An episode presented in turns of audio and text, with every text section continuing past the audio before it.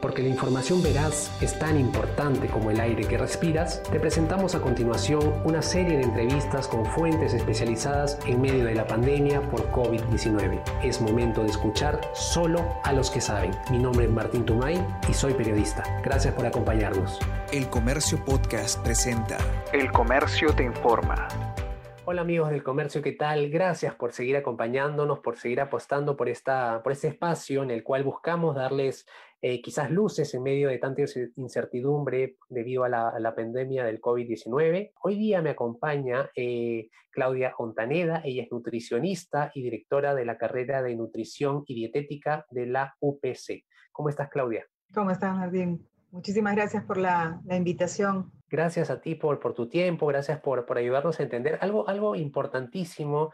Justamente el día, la semana pasada, yo tuve una cita con una especialista en gastroenterología y ella me decía, ¿no? En la conversación que teníamos, que las consultas eh, en su especialidad han aumentado de una manera increíble y debido a la pandemia, debido a la cuarentena, y básicamente era porque la gente eh, había empezado a alimentarse mal y que ella me decía, ¿no? Es urgente, es necesario que la gente entienda, porque es el bienestar de su salud, reforzar los conceptos de una buena alimentación porque finalmente esto puede ocasionar mayores problemas. Justamente luego de salir yo de mi cita de, de gastroenterología, eh, vi una noticia, ¿no? El Ministerio de Salud que anunciaba esta lamentable información de 85.5% de las personas de las fallecidos por COVID-19 en el Perú ah, padecía de obesidad. Y justamente para que nos ayudes a entender, eh, Claudia, estos conceptos, ¿no? Primero preguntarte, yendo de menos a más quizás, una, las diferencias que hay entre sobrepeso y obesidad. Esa sería la primera pregunta. Gracias, Martín. Es muy importante diferenciarlo, no solamente desde el punto de vista clínico, y esto es en la forma que nosotros tenemos de, ver a la persona. Eh, hace un tiempo atrás también eh, surgió la pregunta de cuál es la diferencia entre estar un poquito gordito y estar con sobrepeso o estar obeso. En realidad, esto está bien definido y nosotros usamos el índice de masa corporal, que es este, un índice que nos da eh, como resultado un valor que es el resultado del peso sobre la talla al cuadrado y esto va a unas tablas y estas tablas nos dan el diagnóstico de normalidad, que puede ser normo peso, lo normal, o sea, es, es equilibrado tu peso para la talla que tienes, o nos puede arrojar un resultado por debajo, por encima. Cuando ya hablamos de por encima de ese normopeso, el resultado del índice para que yo te considere dentro de, lo normal, o nutricionalmente hablando de que estás saludable, estamos hablando de que tu resultado sea entre 18.5 y 24.9.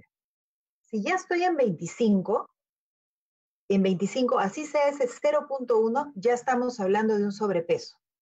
Y ese 25.1 25 hacia adelante, 25.1, 25.2, hasta el 29.9, y ya estamos hablando de un preobeso. Ya es sobrepeso, pero es un preobeso. Cuando hablamos de 29.9, de, de, de 25 a 29.9 estamos hablando de sobrepeso, de preobeso. Y ya cuando hablamos de 30 a más, estamos hablando de obesidad.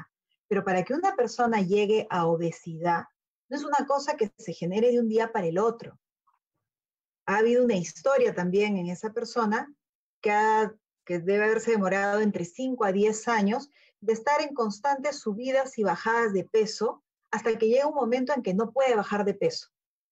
Y cualquier cosa que consuma, su organismo ya la interpreta como una necesidad también de regular y de reservar. ¿Y cómo reserva el cuerpo? en forma de grasa.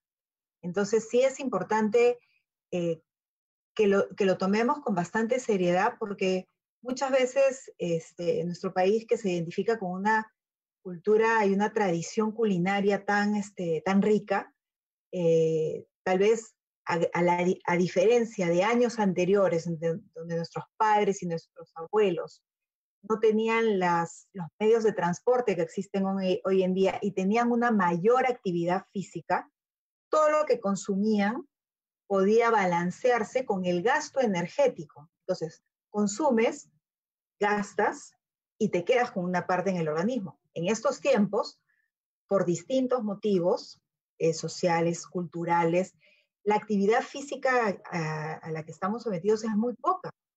Y por tanto, ese balance entre lo que consumo y lo que gasto no llega a equilibrarse.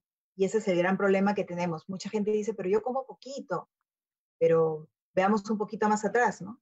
¿Cuál es tu antecedente familiar? Si has recibido lactancia materna. Hay muchos factores alrededor de los temas de sobrepeso y obesidad. Entonces, cada, eh, cada persona tiene que ser evaluada de forma individual. Pero yendo al punto de la pregunta que, me, hiciste, sí, eh, creo que una de las formas positivas que hemos visto todos los peruanos del estar en casa es el aprovechar para comer rico. Pero justamente no hemos puesto en la balanza el tema de que no estamos haciendo actividad física y nos quedamos en un espacio muy reducido haciendo muy poca actividad. Por lo tanto, de todo lo que se consume, muy poco se gasta y esto se va a reflejar en un aumento de peso. Sí, y justamente hoy día el doctor Elmer Huerta ha publicado en el comercio una, una nota muy interesante que se la recomiendo, es el, y se titula, ¿no? El problema de la obesidad y el COVID-19 está en la página de Ciencia y Tecnología, la pueden encontrar ahí, y ahí menciona un dato importante del Instituto Nacional de, de Salud, que en el Perú el 69,9% de adultos son, tienen sobrepeso y obesidad. Justo mencionabas el tema del índice de masa corporal. ¿Hay alguna forma en la cual uno en casa pueda sacar este índice de masa corporal? ¿Alguna página web quizás que recomiendes o, directamente recomiendas pasar siempre por un especialista? Entiendo que, es, que esto es lo, lo ideal, pero quizás alguien que en estos momentos tenga miedo de ir a una clínica, de ir a un centro de salud. En ese sentido, ¿hay alguna página que nos ayude a determinar cuál es nuestro actual índice de masa corporal? mira, en estos, en estos momentos en, realidad el índice de masa corporal para la interpretación podría eh, ser necesario que intervenga un nutricionista. Pero uno, eh, desde, desde el punto de vista de educación alimentaria, tiene que saber autoevaluarse también. Y esto es, es muy sencillo. Si bien la interpretación y toda la parte clínica tiene que ser revisada por un especialista, eh, el simple hecho de tú poder tomar tu peso en casa. Cuando tomas el peso en casa, lo ideal es que te peses con la menor cantidad de prendas, idealmente a primera hora de la mañana, después de haber acudido a los servicios higiénicos. Te pesas una vez, bajas, revisas si la balanza está calibrada, nuevamente calibras, te vuelves a pesar te pesas tres veces. El promedio de, esos tres, de esas tres pesadas es el peso que tú tienes en este momento. Y tu talla tiene que ser bien erguido, con los talones pegados en, la base de la pared. Idealmente, lo ideal sería una pared sin zócalo para que la lectura sea un poco más precisa y tomas tu talla. Estos dos resultados los vas a llevar a esta ecuación que es muy sencilla, es tu peso en kilos sobre tu talla al cuadrado. Y el resultado es lo que te decía, puede ser interpretado. Ahora, existen ya en Internet, porque estamos en, los tiempos de, de la información totalmente abierta, cosa que es muy favorable también para, para prevenir ciertas situaciones, pero por otro lado también es complicado porque hay demasiada información y hay que saber elegir la información. Pero en este momento existen calculadoras de índice de masa corporal. Tú simplemente pones calculadora de índice de IMC, por ejemplo en Google, y te va a salir eh, distintas páginas, una de las que, de las que corporal calculadora, y puedes ingresar a la del Instituto Nacional de Salud o también hay algunas como por ejemplo la del Instituto de Salud de México. Eh, los parámetros que se manejan son los que da la Organización Mundial de la Salud, entonces no necesitamos regirnos solo a la local, sino que puede ser una página abierta. Y esta te va a arrojar el resultado con la interpretación. Ojo, que esta interpretación es un general. Exacto. Ya, ¿Por qué? Porque, por ejemplo, puedo tener un deportista que tiene mayor volumen, mayor masa muscular, pero es, músculo trabajado, y va a tener que su peso en relación a su talla va a estar por encima. Entonces, yo no podría decir en esta persona es obeso, porque hay una condición especial en él. Entonces, siempre es bueno que es, la interpretación la dé un clínico. Pero si somos personas que usualmente no tenemos una actividad física intensa, no somos eh, deportistas de alto rendimiento y por lo tanto sabemos que nuestro desarrollo muscular es el normal este, o que no hacemos mucho ejercicio, es muy probable que los resultados que nos dé esta ecuación eh, sean los correctos. Y la interpretación también te la dan estas hojas de cálculo, estas calculadoras, donde te dicen si estás con sobrepeso o si estás con obesidad. Ok, genial. Entonces ahí tienen, siempre resaltando ese gran detalle, ¿no? Estas son eh, quizás algunas salidas inmediatas, pero siempre es importante ir de la mano con un especialista para que interprete cada uno de esos datos. Eso sí, los subrayo. Tenemos ya más de 500 personas conectadas, te agradecemos, Claudia, por eso. Y queríamos saber también, por ejemplo, ya, una persona que, hace el procedimiento que tú indicabas eh, y se encuentra quizás con sobrepeso, ya entrando a obesidad.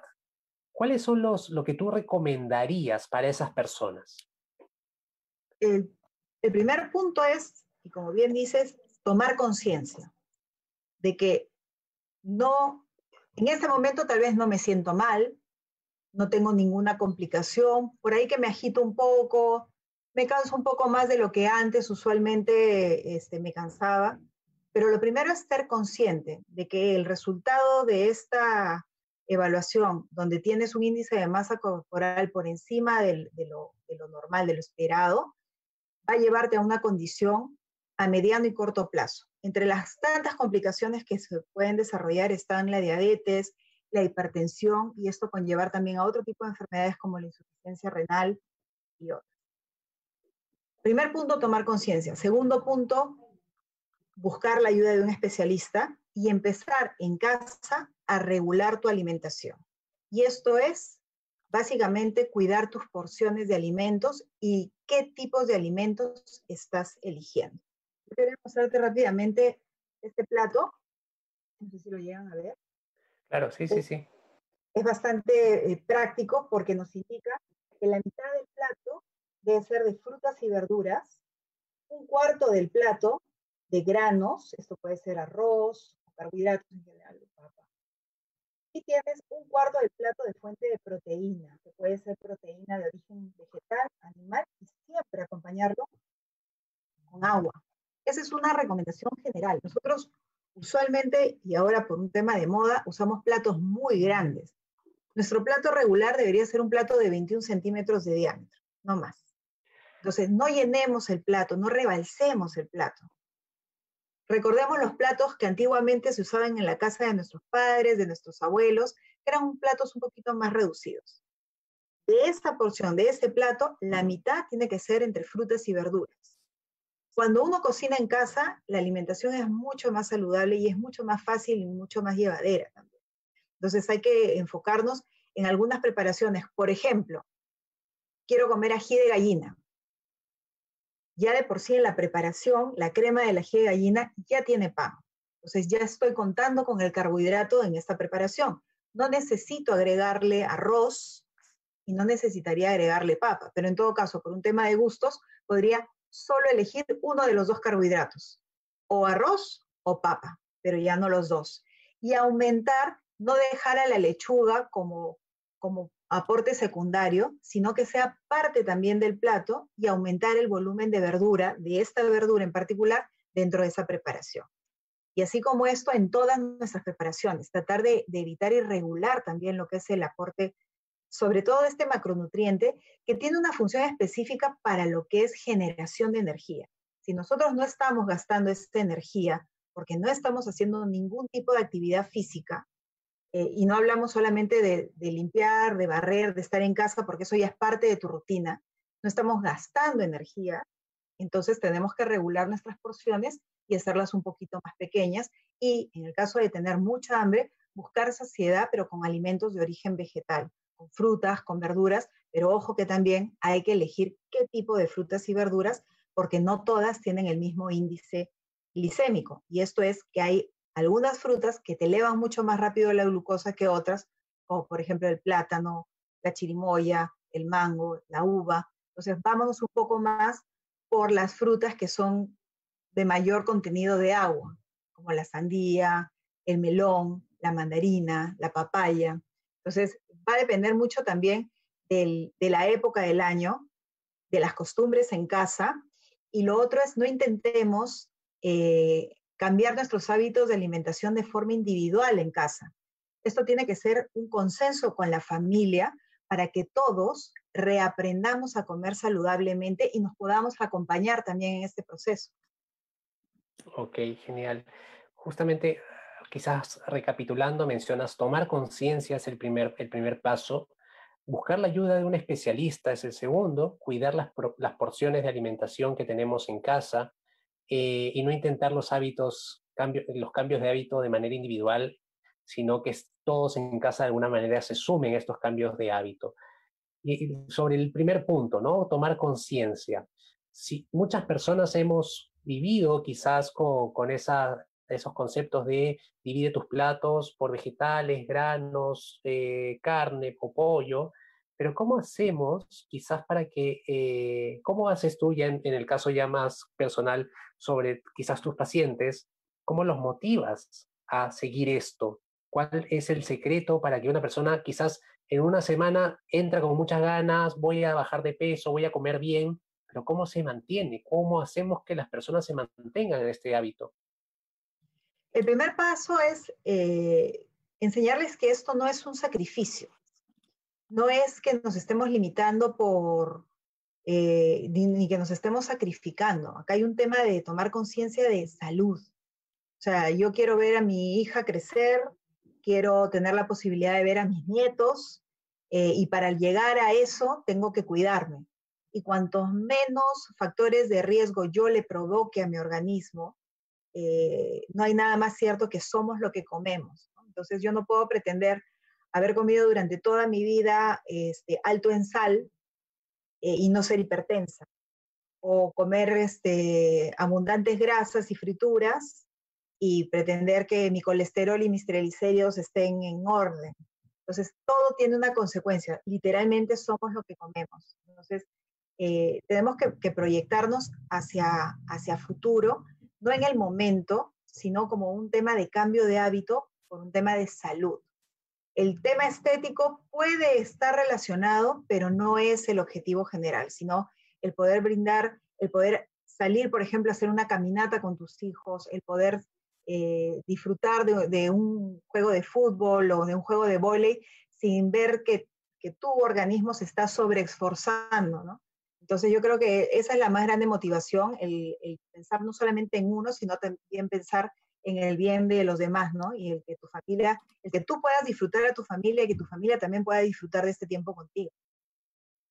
Qué, qué interesante lo que mencionas, ¿no? Este no debería ser visto como un, como un sacrificio, sino más bien como una posibilidad de tener más oportunidades y de vivir más cosas, ¿no? En la vida. Interesante ese concepto.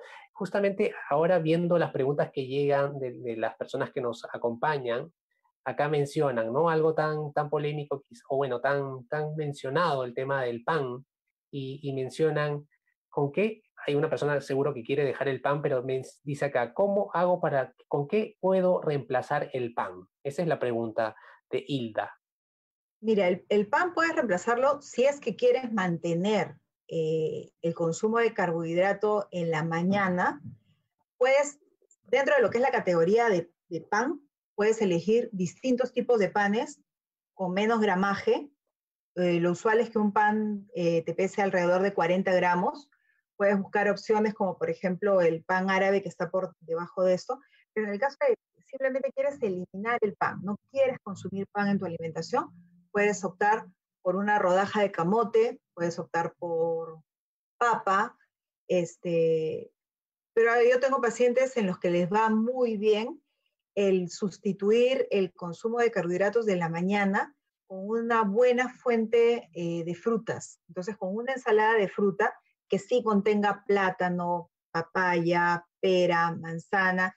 Eh, si quieres para complementar un poquito el, el aporte de calorías, una cucharadita de miel y con eso suficiente vas a sentirte lleno, vas a tener sensación de llenura y esa sensación de llenura te va a permitir no pecar, entre comillas, entre comidas. Porque una de las cosas que sucede es que comemos en la mañana muy rápido, el pan tiene un índice glicémico y esto es que se absorbe la glucosa de este pasa sangre hace un pico de glicemia y baja muy rápido. Entonces, este, eso sucede porque el vaciamiento gástrico también es muy rápido con este alimento. La fruta y la verdura permanecen mucho más tiempo y hace que esa curva sea un poco más lenta. Por lo tanto, vas a tener saciedad, te vas a sentir lleno y no vas a pecar entre comidas.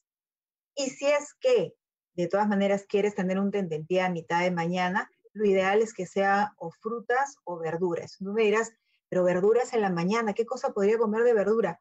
Simple, puede ser, por ejemplo, unos apios larguitos, porque una de las cosas que, buscamos es el, masticar y el sentir ese crujir. Ese crujir tiene un efecto también a nivel cerebral este, de placer. Entonces, este, zanahoria larguita, puede ser manzana. En realidad tenemos, tenemos como peruanos eh, la, la gran dicha de tener fuentes de alimentación, alimentos de todos los tipos y todas las variedades. A diferencia de muchos otros países, nosotros tenemos opciones para elegir y depende mucho de, de qué cosa y cómo es que lo quieras enfocar. Yo particularmente soy eh, contradictoria a sacar la dieta de, de, la persona de lo que es el contexto de la familia. Tenemos que tratar de todos comer lo mismo, de la misma olla, pero sí medir nuestras porciones y evitar ciertos alimentos para, para... Pero, por ejemplo, una mañana que tú compartas con tu familia, en el caso específico de esta pregunta, todos un bol de ensalada de fruta con tu café y tu leche y evitar el pan podría ser una excelente alternativa. Justamente un comentario y quizás una, una opinión también de tu parte, ¿no? Eh, justamente mencionaba yo esta, estos datos que lanzaba el doctor Huerta en la nota del comercio, que en total, eh, quienes sufren de sobrepeso y obesidad en el Perú, y según el Instituto Nacional de Salud, el 69,9% de adultos está en ese, en ese grupo de personas. En, cuanto a jóvenes, están el 42,4%, en escolares el 32,3%, en adultos mayores el 33,1% y en adolescentes el 23,9% es el mínimo número, el mínimo porcentaje es el 23%, que es el de adolescentes, el máximo es el de adultos, 69,9% de adultos tienen sobrepeso y obesidad en el Perú. ¿Qué pasó? ¿Por qué estamos con esas cifras tan, tan peligrosas? ¿no? Porque justamente tú mencionabas la diabetes, tú mencionabas la hipertensión, que quizás sean un, el camino que sigue luego de la obesidad. Sí, una de las cosas que, que ha sucedido en estos últimos años es eh, que ha habido un aumento eh, considerable de peso, no solamente en el Perú, sino a nivel mundial. Eh, esto en muchos casos se debe a que hay un mayor consumo de alimentos procesados y ultraprocesados, además también de alimentos ricos en azúcares, como son las gaseosas. Y este crecimiento de este aumento del problema de obesidad no es un tema exclusivo del Perú. Ya la Organización Mundial de la Salud desde el año, eh, desde 1980, eh, indicaba que la obesidad ha aumentado a más del doble en todo el mundo. Ya en el 2008 eran 1.500 millones de adultos que tenían exceso de peso y cerca de de 300 millones eh, estaban también con problemas de, diabetes. Entonces, una cosa va llevando a la otra. Ya la Organización Mundial de la Salud ha declarado a la obesidad y al sobrepeso como una epidemia de carácter mundial. Y Perú, de un tiempo a esta parte, pasó de ser un país con problemas de desnutrición eh, a pasar a ser un país con problemas de malnutrición. Entonces, nosotros mantenemos deficiencias en lo que es eh, hierro, mantenemos los índices de anemia todavía dentro de lo, de lo que se registra en los últimos 30 años, eh, de problemas de malnutrición por exceso también, porque justamente las personas han aumentado su consumo de, calorías en, la, una incorrecta elección de alimentos, ¿no? Entonces es muy importante el tratar de, de balancear estos conceptos. no podemos habernos ido de, de, una, de un de una década a la otra eh, de desnutrición a sobrepeso y obesidad.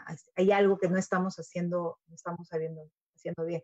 Y hay muchos esfuerzos, entre ellos y el más loable es el de la ley de alimentación saludable, eh, que se generó desde el año 2013 y que, bueno, recién vio la luz en el 2017, donde se trata de regular de alguna forma lo que es la alimentación, lo que son kioscos escolares, lo que es el etiquetado nutricional, porque es muy importante que la gente sea consciente de lo que come. Pero para ser consciente de lo que comes, tienes que tener la información y saber interpretarla también, ¿no? Y ahí viene todo el tema de los octógonos y el etiquetado nutricional.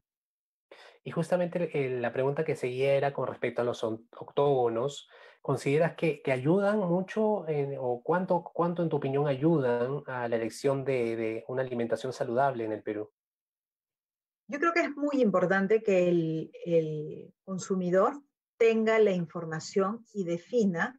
Aquí no hay un tema de, de coacción de la libertad de nadie, pero sí hay una necesidad de que la gente sepa, tal vez, que en ese poquito volumen, porque puede ser una bolsita muy chiquita, puede ser una galletita muy chiquita, pero que en ese volumen tan chiquito que tú dices, oye, pero me comí un paquetito de galletas y no era nada, ¿no? Y después almuerzo como que nada. Es importante que la gente sepa interpretar que dentro, que pueda leer la etiqueta de ese producto y que dentro de esa etiqueta habían 300 calorías y de las y de esas 300 calorías, que el mayor porcentaje era de grasas y esas grasas eran de tipo saturado, y yo tener conciencia de que esa grasa saturada no es beneficiosa para mi salud. Entonces, el tema del etiquetado yo creo que es muy importante porque es la fuente de información primaria, directa que va al consumidor para que ellos tengan, como bien lo dice el nombre, una advertencia nutricional. Y aún así, con esa advertencia el usuario por el, el ejercicio de su libertad lo consume, pues es plenamente consciente de las consecuencias que puede llevar para su salud, Pero eh, yo creo que sí es importante la información y la transparencia para, para todo esto. Genial. Eh, bueno, ahora sí vamos con las preguntas que te mencioné, pero luego de esas dos preguntas sí te voy a hacer una en general, quizás para que nos contestes cuáles son las preguntas más frecuentes que te hacen a ti en la práctica de, de tu profesión, ¿no? Siento que sí, algunas veces son las mismas preguntas y quizás nos puedas ayudar a, contestarlas para que la gente las tenga, las tenga claro, ¿no? Papa o arroz, el tema de comer de noche engorda o no, que, asumo son preguntas que siempre le hacen a los, a los nutricionistas y es que es importante también tenerlas en cuenta. Bueno, la pregunta de Ivonne Olaya es, ¿cómo debo variar mi dieta ahora que no me muevo tanto porque no salgo de mi casa y trabajo desde casa. ¿Qué, qué, podrías recomendarle a esta persona y en general estos casos, este caso que es para muchísimas personas ¿no? actualmente? Muy buen punto. Y, y, es algo que aplica no solamente a las personas que están trabajando en casa, sino también a los niños. Los niños muchos están haciendo colegio de forma remota y ya los padres se deben de haberse dado cuenta que hay un exceso de energía que no están gastando. Entonces, este, eso genera también en casa una tensión y un ambiente. Mi recomendación es, eh, primero, respetar tus horarios de comida. Muchas veces eh, hay muchas personas eh, que llegan a la consulta y cuando empezamos a hacer la anamnesis, todo el recordatorio de cómo ha sido su alimentación estos últimos meses, lo que comentan es que prácticamente ellos están haciendo un fin de semana permanente. Entonces, este, si antes, durante el fin de semana, eh, hacían alguna preparación especial porque estaba reunida la familia, ahora prácticamente lo hacen todos los días. Este, sí, parte creo que de, reaprender a esta convivencia familiar ha sido el que tratemos de pasarlo lo mejor posible dentro de, la cuarentena y parte de eso ha sido tratar de que la alimentación también sea variada y sea rica. Pero el ser rico implica eh, que tenemos que ser un poco más menos flexibles con las porciones. Entonces, si yo ya sé que en la mañana me comí, no sé, el huevo revuelto o me comí un tamal, muy frecuente en nuestros desayunos, ¿no? Un tamal con el cafecito o un pan con chicharrón con el camotito. O sea, ya soy consciente de que he comido en exceso en la mañana. Ya sé que a la hora de almuerzo lo que me corresponde es tratar de evitar frituras. Si voy a comer algo de carne, preferible que sea la plancha. Eh, verduras para acompañarlo, que pueden ser salteadas con muy poquito aceite o puede ser una ensalada fresca, y ya elimino el carbohidrato, porque ya la fuente primaria de carbohidrato la consumí en la mañana, entonces ya en el almuerzo ya no habría necesidad. Y sí le recomendaría, en lo posible, intentar, intentar, porque sé que el, el trabajo remoto una de las grandes complicaciones es que no tiene horario definido. Entonces muchos trabajamos un poco más de lo que usualmente se hace cuando estás en tu trabajo con un horario establecido. Entonces siempre se cruzan todas las actividades dentro de casa. Tratar de respetar tus horarios de comida. Si tú para salir a trabajar te levantabas temprano, te bañabas, te cambiabas, desayunabas y salías a trabajar, trata de mantener la misma rutina. Y trata en lo posible de, primero, cubrir tu necesidad de agua, hidratarte lo suficiente. A veces nosotros confundimos la sensación de sed con hambre y tratamos de llevarnos algo a la boca. Entonces, primero probar con agua y en su defecto, si es que definitivamente lo que tienes es una languidez y que necesitas comer algo, elijas frutas este, en, su estado, en su estado natural, para con eso tratar de sopesar. Y también buscar un espacio para llevar a los niños o en el caso de las mascotas, o por último uno solo, para por un ejercicio también de salud mental, salir a caminar bien protegidos, con mascarillas, si es posible con tu spray de alcohol en mano, este, a dar una vuelta, a caminar un poquito y regresar, porque eso es importante también, no solamente para, para tu estado mental, sino también para tus músculos. Los músculos no regeneran ni hacen el cambio de, Dentro del músculo nosotros tenemos dos procesos, que son el catabolismo, que es la destrucción de la proteína, y el anabolismo, es la formación de proteína en el músculo. Pero para que se den estos procesos correctamente, tiene que haber un poquito de actividad física. No les digo que van a salir a correr este, tres, tres este, vueltas a la manzana en una, porque eso no, no es cierto. El ejercicio también tiene que darse de forma gradual, pero para llegar a esa gradualidad tenemos que tener un inicio un poquito, gradualmente, no necesariamente diario, interdiario. Ahora vamos con la parte esta que te decía, ¿no? Sobre los, eh, las preguntas que más le hacen a los nutricionistas. Yo tengo dos acá. Primero, una, eh, omitir el desayuno hace que uno aumente de peso. ¿Esto es, esto es verdad? ¿Es mentira? Eh, tengo que decir que sí es verdad. Eh, muchas veces nosotros cuando desayunamos, lo que eh, salir de ese ayuno, no sé si me escuchan bien. Ahora sí, sí. Ya. Cuando salimos del, la, la palabra en sí lo dice, desayuno. Y esto significa que las ocho horas de sueño que hemos tenido nosotros no nos hemos alimentado, estamos en una situación de ayuno y por eso tenemos que consumir algún alimento para activar todo el sistema eh, endocrino en nuestro organismo. ¿Qué es lo que sucede cuando no desayunas? Al despertar e ingresar luz a tu retina, esto da una señal a, nivel cerebral y lo que genera es todo ese sistema endocrino que está buscando captar energía de los alimentos, pero si tú no le has eh, provisto la suficiente energía, lo que hace es empezar a utilizar tus reservas propias. Pero no cantemos victoria. Esas reservas propias no son inicialmente las grasas acumuladas en el cuerpo, no es el gordito, no es el rollito, son tus músculos. Primero utilizas parte de, de la masa muscular y también utilizas parte de tu masa cerebral para generar esa energía necesaria.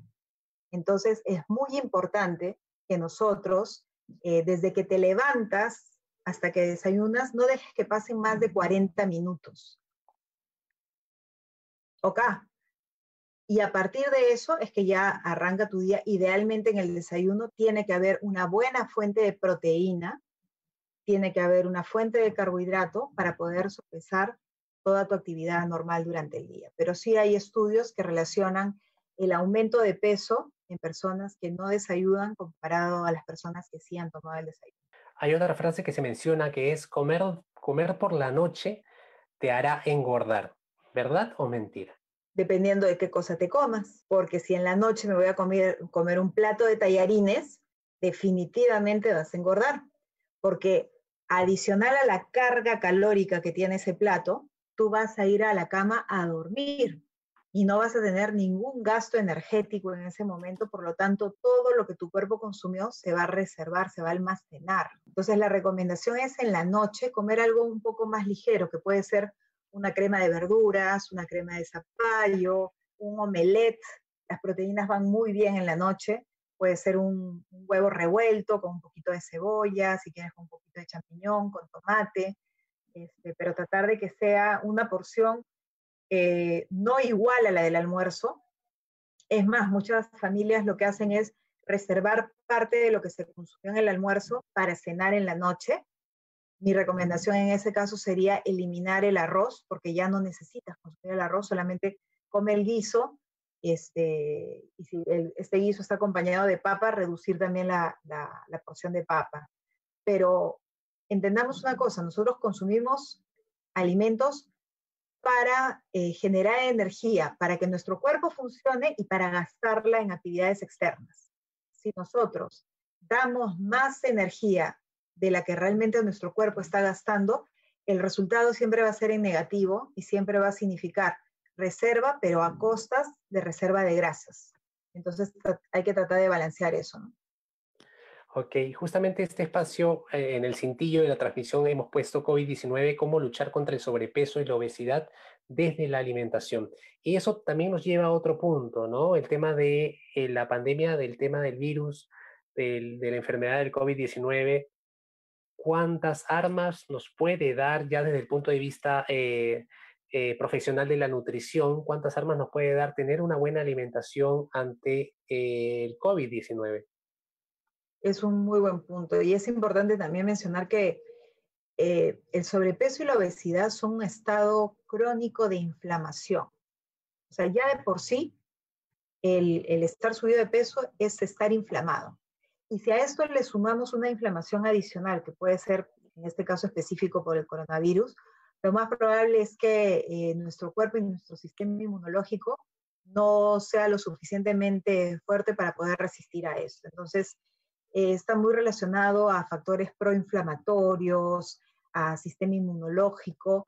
Uno de los estudios más grandes que se está haciendo en este momento en China es el probar el uso de vitamina C intravenosa para hacer frente justamente a estos problemas este, de, coronavirus. Todavía los estudios están en, en días porque es una enfermedad tan reciente que todo está en proceso, todo se está investigando y todo se está investigando sobre la marcha. ¿no?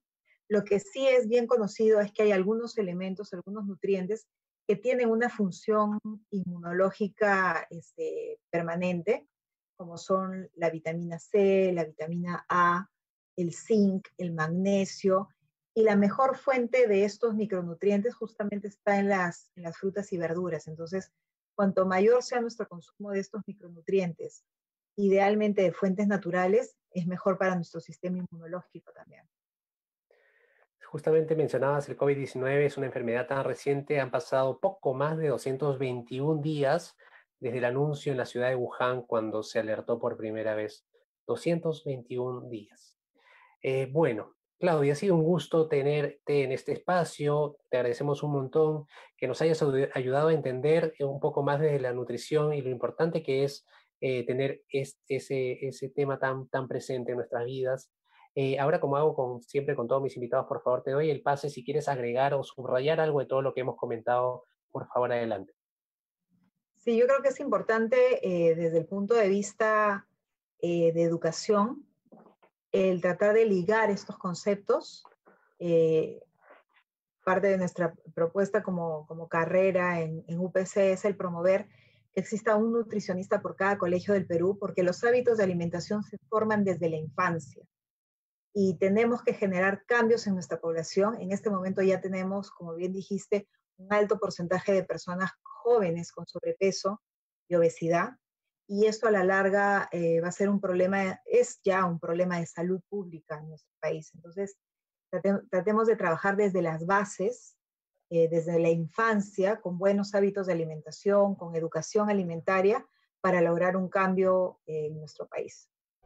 Muchas gracias por habernos escuchado y ya saben, la buena información es poder. Esto fue El Comercio Podcast.